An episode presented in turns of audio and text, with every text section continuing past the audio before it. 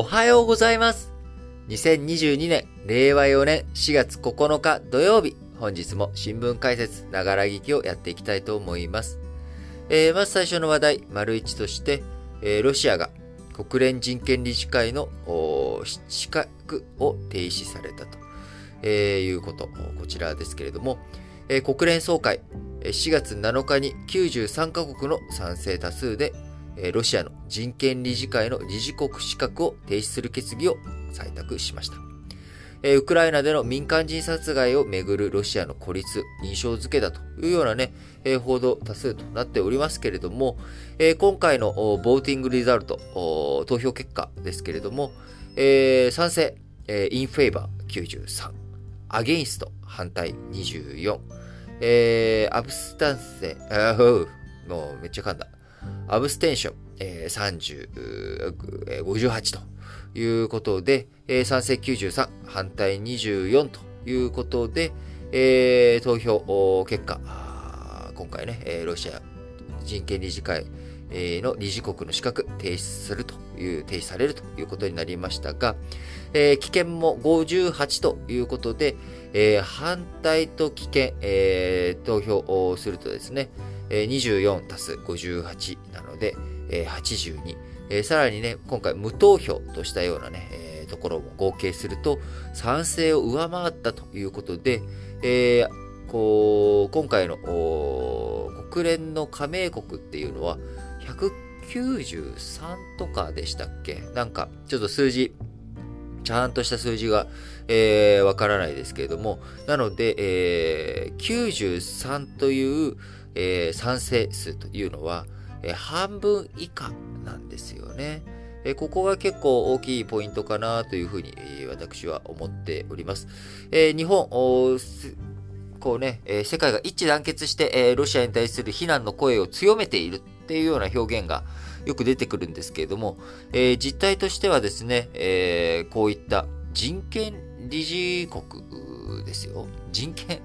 人権っていうね、あの、ヒューマンライツ。えー、この理事国、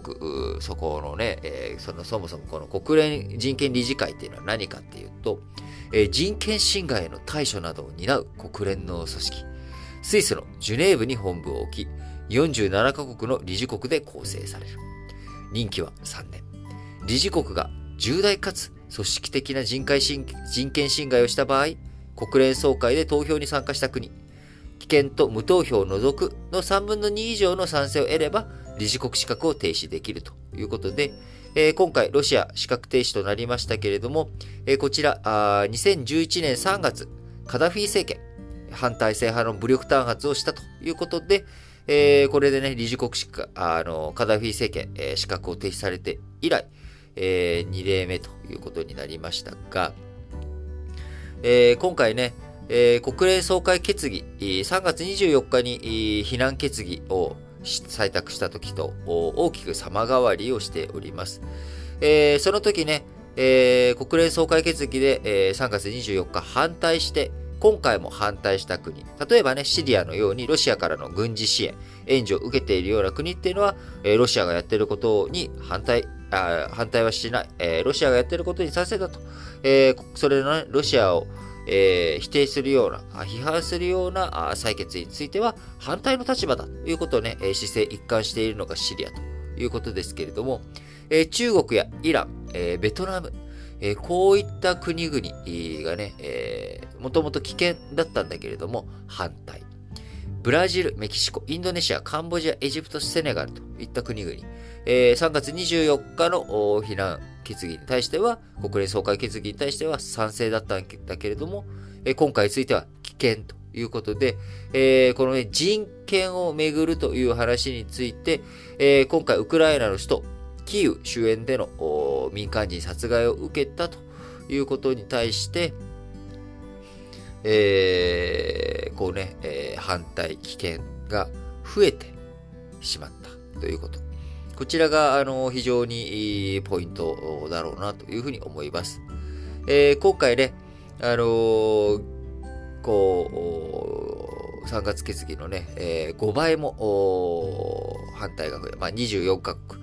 えー、反対。え危険もね、5割増というようなことになっており、えー、国際社会における、その、どうしてもね、前もよく言ってますけど、国際社会って言った時に、日本と、えー、欧米をで、国際社会と。僕らは G7 のね、えー、参加国とか OECD とかそういった国々で、えー、国際社会というふうに言ってしまいがちなんですけれども、えー、世界全体で見ていくとですね、えー、ロシアに対して、えー、強く非難をしている国ばかりではないということ、えー、これがね、非常に重要なポイントだと思います。えー、改めて、えー、今回のね、えー、国連人権理事会、対する理事国資格の停止、えー、これに対するね、え決議ですけれども、非常に、このね、えー、反対、えー、増え、えー、そして、えー、反対で前回決議では5カ国だけだったのが24カ国に増え、えー、危険国がね、えー、前回38カ国だったものが58カ国というふうになり、えー、インドネシア、ブラジル、タイなど39カ国が賛成から危険に回ったとえー、このね、なんで、えー、危険に回ったかという説明、えー、の中にはですね、えー、戦時中もロシアの指導者と対話を続けるための連絡経路を維持すべきだということで、えー、決議、加盟国間の分断を深刻にする、火に油を注ぐようなものだというような声がね、出てきているというところです。えー、また、ロシア自体もですね、えー、2月末に、政策金利、それまでの9.5%から一気に20%に引き上げました。えー、ルーブルの、ね、価値、えー、保とうというようなことで、えー、挙げましたが、昨日4月8日にですね、えー、政策金利17%にロシア中央銀行を引き下げるということになっており、えー、制裁、必ずしもね、影響を大きく受けているわけではなく、えー、ルーブル、モスクワ市場で3月に一時1ドル120ルーブル台まで下落していたものが、足元ではえー、一時1ドル74ルーブルということで、侵攻前よりも高い水準にルーブルが浮上してきたということになっています。えー、なかなか、こう、ロシアに対する経済制裁、いろいろとね、追加の制裁とか、表明、え、日本とか、欧米諸国、やっておりますけれども、え、なかなか国際社会全体で、え、ロシアに対する、こう、非難だったりとか、ロシアに対する制裁、こういったものが進んでいないという状態。その結果、ロシア経済とかにね、与える影響というものを限定的になってしまっているというものが、見受けられるかなと思います。え、今後ね、え、日本もよりロシアとの対決姿勢を強めていく中において、え、どのようにこう北方領土問題を含めて対峙していくのか、しっかりと考えていかなければいけないなと思います。